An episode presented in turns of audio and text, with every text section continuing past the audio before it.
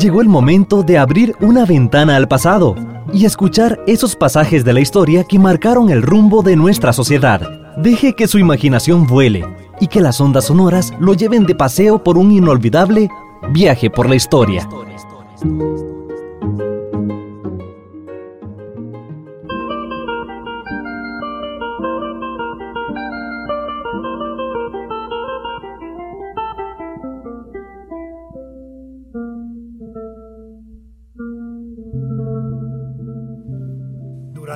Periodo colonial, de la conquista y de la colonia, América fue dominada por España, debido a su llegada, obviamente.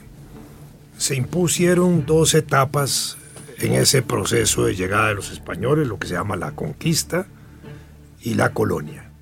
El periodo de la conquista obedeció fundamentalmente al periodo en que los españoles fueron penetrando poco a poco los territorios y en la medida en que ellos también fueron ejerciendo cada vez mayor dominación de pueblos indígenas que se habían encontrado y mayor control del territorio. Y con ello el sometimiento de estos pueblos y estos territorios a los intereses de España, a lo que España representaba.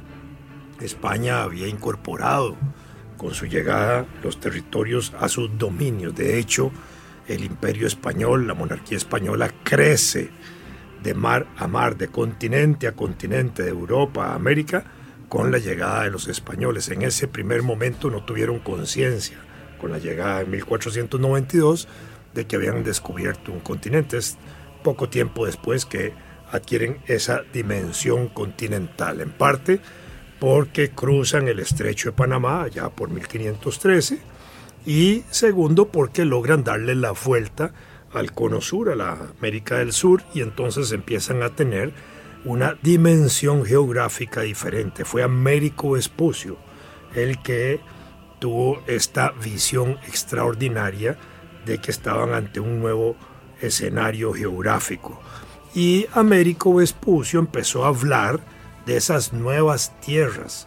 En los primeros mapas que se hacen del continente americano a principios del 1500, justamente las tierras americanas se anunciaban como tierras de Américos, porque era Américo Vespucio, Americus en latín, el nombre era el que había empezado a señalar la dimensionalidad del continente y por ello eh, hoy también lleva el continente americano su nombre, América, en honor a Américo Vespucio, que fue un gran navegante, como todos los grandes navegantes, igual que Colón, que Magallanes y todos ellos, el del Cano y otros, fueron formados en academias náuticas en el Mediterráneo, fueron gente que estudió, era gente eh, formada para hacer grandes travesías, contando en esa época con un instrumental técnico científico que se había elaborado alrededor de 1450 en esa época que permitía hacer grandes travesías como fueron los sectantes, que eran instrumentos, y los astrolabios, que eran instrumentos para medir o hacer mediciones de distancia con respecto a, los astros. Y igualmente se había ya desarrollado la brújula, que también podía contribuir a direccionar en las rutas de los navegantes.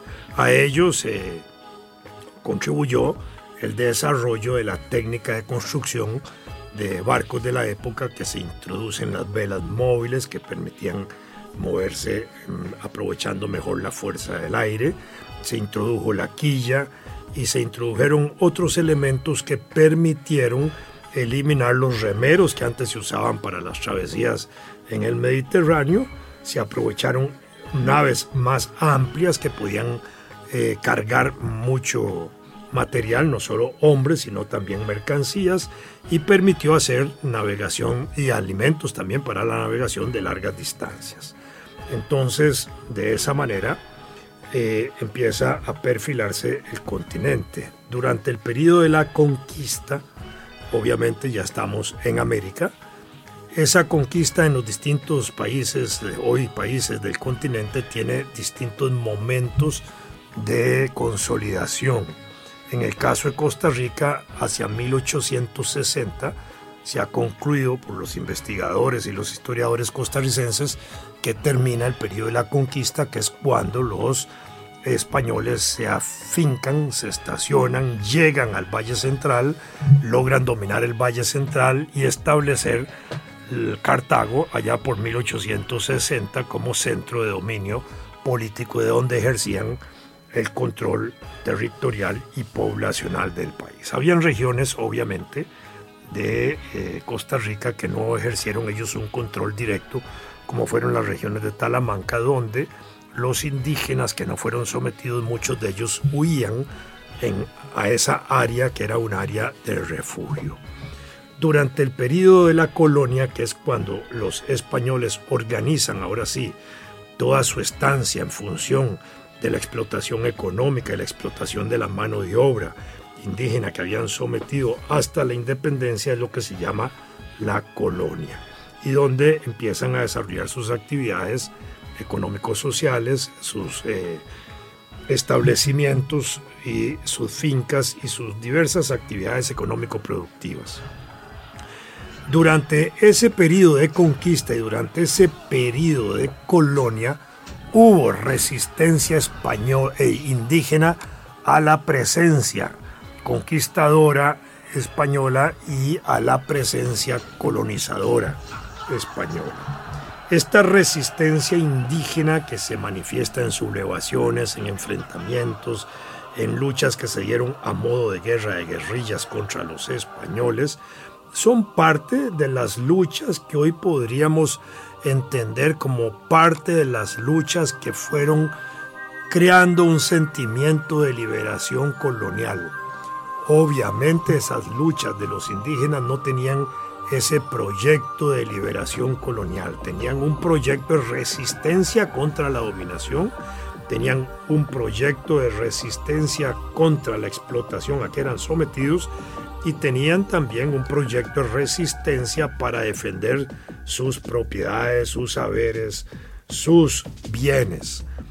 En ese sentido, el proyecto de resistencia indígena careció de un movimiento político, de ideas políticas, de ideas políticas que unificaran la resistencia indígena en aras de liquidar la dominación española como sistema establecido en el país y obviamente en el continente, porque esa misma situación se repitió en todos los países o en todas las regiones en aquella época de los continentes. Hablamos de regiones y no de países porque los países empiezan a formularse después de que España empieza a, establecer una administración colonial que divide en territorios y cuando la independencia estos territorios adquieren autonomía por sí, manteniendo la misma estructura administrativa que España les había asignado y ahí empezaron a perfilarse lo que hoy llamamos países. De manera que regiones y países pueden ser más o menos similares, pueden haber cambiado ligeramente, pero podemos hablar para efectos de este programa de regiones y países a modo nada más de entender la situación de la época. Entonces tenemos que la resistencia indígena fue parte de estos movimientos que hoy podríamos considerar anti-españolistas antipresencia española, que no estaban cuestionando el poder colonial más allá de, defender lo que les era propio y que les había sido usurpado. Podríamos entenderlo de manera muy amplia que era parte de esa resistencia para mantener la libertad de los indígenas. No se podría hablar de conceptos de soberanía como los entendemos hoy de las comunidades indígenas, pero sí lo que eran los criterios de vida independiente y, de libertad que las comunidades indígenas tenían al momento de la llegada de los españoles frente a los españoles que les quitan justamente esos derechos, esas libertades, su propia condición de seres libres para someterlos a la dominación española y convertirlos en vasallos y siervos de la monarquía española. Todos los procesos de resistencia indígena forman parte de ese proceso que es, acumulativo hasta la lucha de la independencia de América. Porque en el desarrollo de la colonia se van a gestar grupos que nacen en la colonia, que son los llamados criollos, que son aquellos que nacen de españoles y españolas en el continente americano, mientras que los llamados peninsulares eran aquellas personas que venían de España nacidos de españoles, hombres y mujeres, pero nacidos en la península ibérica. Por eso se les llamaba peninsulares. Generalmente los peninsulares fueron las personas que tuvieron la administración colonial, ejercieron los cargos políticos y los cargos más importantes dentro de la administración colonial y de conquista de España. Los criollos estuvieron relegados en ese proceso, en parte porque mm, desde la perspectiva española se desconfiaba de ellos por nacer aquí en el continente y por tener relaciones de origen con las propias comunidades autóctonas del continente. Para el ejercicio del poder se confiaba más en aquellas personas que eran enviadas desde España. Muchas veces esos conquistadores y esos colonizadores fueron enviados sin sus familias de manera que venían aquí por periodos de tiempo con el compromiso de que ejerciendo bien su papel eran regresados a España a pasar una temporada con sus familias y después volver a cumplir funciones políticas de nuevo, de manera que eso hacía que esos funcionarios españoles pues cumplieran más fielmente los mandatos de dominación, de opresión de las comunidades indígenas para ganar obviamente los méritos para ser devueltos a España a compartir temporadas con sus familias. Después empezaron a enviar las familias completas, pero inicialmente fue así. Entonces, una base preliminar de los movimientos independentistas fueron los movimientos de resistencia indígena. En algunos países del continente se sumaron también esclavos allí donde habían esclavos. Nosotros en Costa Rica tuvimos esclavitud durante el periodo colonial en la región de Matina, cuando se introdujeron negros para trabajar en las plantaciones de cacao allá por 1650, plantaciones de cacao que se mantuvieron hasta 1780 prácticamente con características de monopolio para la región. Luego se nos dio un monopolio de explotación del tabaco por un periodo corto, desde 1780 hasta 1792 más o menos, y especialmente el tabaco siguió desarrollándose como un producto principal hasta avanzados los primeros días de la independencia y constituyó una fuente de poder económico para grupos que se fueron formando alrededor de esa actividad y grupos que también pasaron a jugar un papel importante en los días de la independencia, los tabacaleros. Los criollos en el continente fueron eh, relegados de ciertas actividades políticas, pero también se les impidió establecer relaciones económicas libres con otras potencias económicas de la época, monarquías europeas que habían empezado a tener contacto con el continente americano, especialmente porque después de 1713 la monarquía española autorizó que barcos ingleses y de otras naciones europeas pudieran hacer transporte desde puertos españoles a los puertos autorizados en América de mercancías y de hombres. Y con estas naves inglesas pues llegaron también las ideas de libre cambio, las ideas liberales y, y empezó a filtrarse entre los criollos la posibilidad de negociar sus productos con esos otros estados monárquicos, con Inglaterra y otros. Así los criollos empezaron a presionar frente a las autoridades españolas para que los autorizaran a comerciar libremente sus productos con esas otras naciones, lo cual España se opuso. España había permitido que estos criollos eh, desarrollaran sus actividades económico-productivas obviamente en comercio con España, sujetas a los impuestos que España establecía y a las condiciones de comercio a través de compañías eh, autorizadas para el transporte de productos y a través de los puertos autorizados para hacerlo. Cuando se oponen a estas eh, posibilidades de comercio entre los criollos americanos, empezaron a desarrollarse sentimientos de independencia, de poder comerciar libremente con esos otros estados europeos.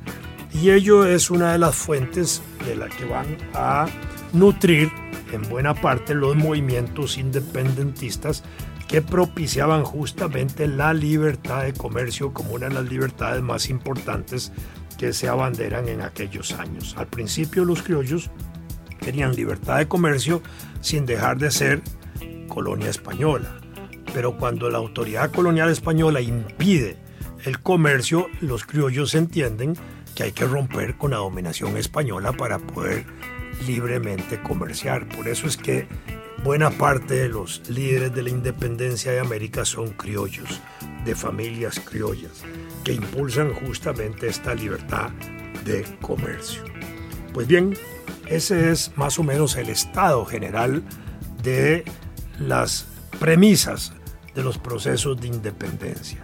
En algunas regiones de América esos procesos de independencia acompañados de las rebeliones indígenas eh, se manifestaba con protestas, con movimientos de resistencia, con movimientos que podríamos señalar de carácter antiespañolista eh, en América. En el caso de Centroamérica, es importante indicar que nosotros tuvimos movimientos antiespañolistas desde muchos años antes de la independencia de Centroamérica. Señalamos la independencia de Centroamérica como el acto proclamado el 15 de septiembre de 1821. Pero desde 1808 ya en Centroamérica se habían expresado movimientos antiespañolistas muy importantes. Es más, en 1808, en Guatemala, 15 de septiembre de ese año, el costarricense Pablo Alvarado Bonilla, que era un estudiante de la Facultad de Medicina en Guatemala, fue el primer, la primera persona que proclamó la independencia de, de Centroamérica e inició un proceso durante los siguientes años hasta los días mismos de la independencia que estaba en Guatemala, donde actuaba en favor de la independencia política de España y pasó muchos años preso en aquel país. Las autoridades de Guatemala querían mandarlo a Costa Rica porque era costarricense y las autoridades coloniales de Costa Rica no lo querían en Costa Rica. Por lo tanto, permaneció más en Guatemala que en nuestro medio a pesar de ser costarricense. Fue el primero en levantar la voz en favor de la libertad y quizás también el primer preso que en este sentido hubo en Centroamérica. De Pablo Alvarado hablaremos en otro programa.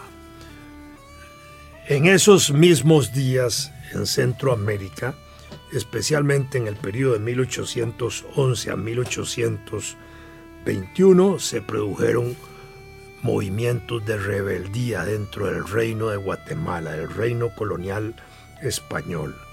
Estas protestas fueron contra las autoridades españolas, fueron protestas contra los tributos o las políticas de impuestos que tenían los españoles, fueron protestas contra el funcionamiento de los estancos y los estanquillos, que eran instituciones que autorizaban para producir, elaborar aguardiente y tabaco. Y en ese sentido habían controles y habían negocios alrededor de la asignación de los permisos que había para el funcionamiento de estos estancos y estanquillos y fueron protestas contra las instituciones comerciales, lo cual empata con lo que hemos dicho del resto de América. ¿Estas fueron gestas por la independencia? No, no fueron gestas que plantearon el problema de la independencia, pero sí fueron gestas que empezaban a minar el sentimiento de dominación española. Fueron gestas y luchas que empezaron a minar, a cuestionar, a protestar de la dominación española. Algunas de estas protestas, según eh, la época, fueron exageradas.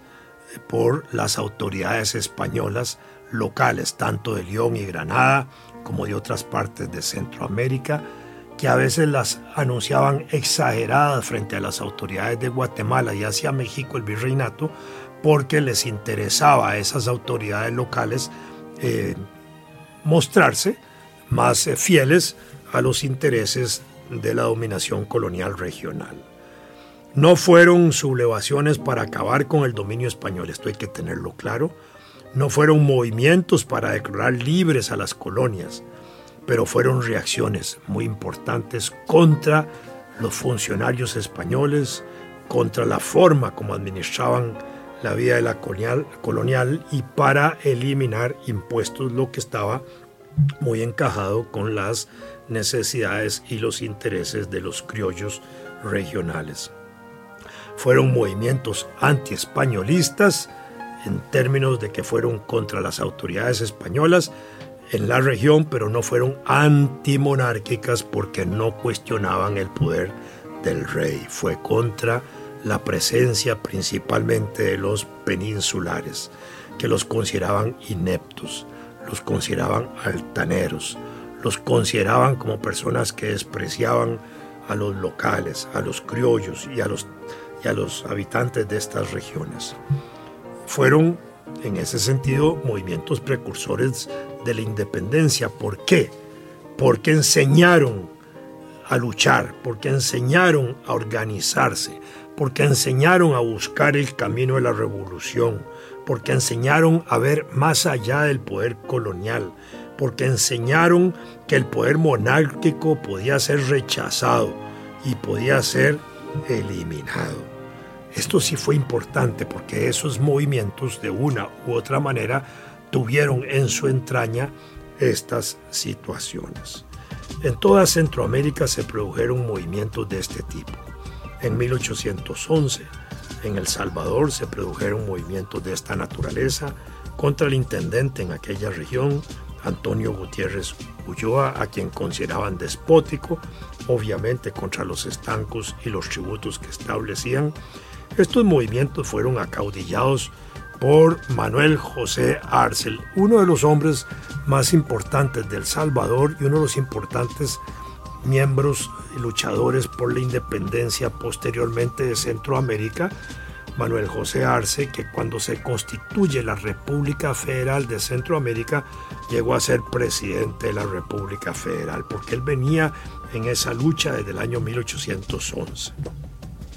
En noviembre de 1811, el 4 y el 5 detuvieron, eh, eh, hubo detenciones de sacerdotes de Manuel Aguilar y de Nicolás Aguilar, que, que, que se intentó llevarlos a ser sometidos a la Inquisición, lo que produjo movimientos importantes de protesta. y eso condujo a que en El Salvador estos movimientos quisieran desarmar, quitarles las armas a las autoridades coloniales. De ello fue depuesto el intendente colonial se nombró a Bernardo Arce alcalde y los insurrectos salieron victoriosos. Igualmente se instó en El Salvador a las poblaciones a rebelarse Usulután, Chalatenalgo, Metapán y otras. Y igualmente contra los insurrectos se movilizaron otras poblaciones como Quesaltenango, Chiapas, Comayagua, Tegucigalpa, Gracias, León, Granada, Managua, Rivas, en fin, se produjo un movimiento de lucha en resistencia contra este tipo de sucesos que se estaban dando en El Salvador. Eh, durante 28 días prácticamente se mantuvieron eh, perdón, durante muchos días se mantuvieron insurrectos en 28 de diciembre, eh, 22 de diciembre de 1811, José Matías Delgado hace proclamas muy importantes. Luego estuvo la insurrección de Nicaragua el 10 de diciembre de 1811, que se mantuvo varios días. Eh, ahí hubo tumultos en León y en Granada. En diciembre eh, se nombraron autoridades criollas y esto fue parte de esos movimientos insurreccionales en Managua o en Nicaragua, sin que por ello hubiera habido una destitución o una o un acabamiento del régimen colonial. En Costa Rica, las relaciones comerciales con Nicaragua se hacían fundamentalmente a través de Nicoya. Nicoya era un partido, estaba separado de Costa Rica y de Nicaragua, obviamente en 1824 pues, se alía a Costa Rica, se anexa, se incorpora, pero durante ese periodo se producen dentro de la región de Nicoya, hoy parte de Costa Rica, movimientos eh, de resistencia hacia las autoridades españolas en esa zona. Acordémonos que Nicoya tenía una relación muy estrecha con Costa Rica, eh, comercial. 31 de diciembre de 1811 se producen insurrecciones en Guanacaste eh, contra los españoles, contra los estancos de aguardiente y tabaco. De esto hablaremos en otro programa.